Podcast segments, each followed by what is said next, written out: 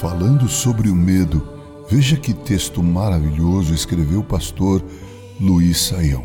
Ele baseia o seu escrito no texto de 1 João 4,18, onde lemos: No amor não há medo, pelo contrário, o perfeito amor expulsa o medo, porque o medo supõe castigo. Aquele que tem medo não está aperfeiçoado no amor.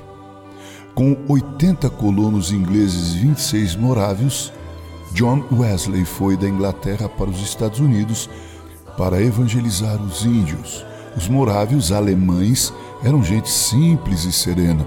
Wesley foi impressionado com a alegria e devoção deles. Não se ofendiam, nem respondiam a qualquer palavra rude. Wesley tinha pavor da morte.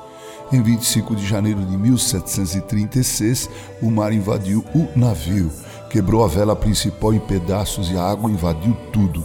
No meio dos gritos, os moráveis serenos cantavam. Wesley lhes indagou e eles confirmaram: Nem nós, nem nossas mulheres e filhos têm medo de morrer. Atingido, Wesley pensou: Quero converter os índios, mas quem me converterá? Os moráveis conheciam o temor de Deus. Quando o coração é abraçado pelo amor de Deus, o Deus dos céus, o medo é mudado. Como escreveu João, repito, no amor não há medo, pelo contrário, o perfeito amor expulsa o medo, porque o medo supõe castigo. Aquele que tem medo não está aperfeiçoado no amor. Esse temor é o princípio da sabedoria, Provérbios 9 e 10 é o encontro da transcendência e da imanência de Deus no coração. É sentir o sabor do sagrado. Traz uma reverência sem fim com um senso de acolhimento afável, sublime.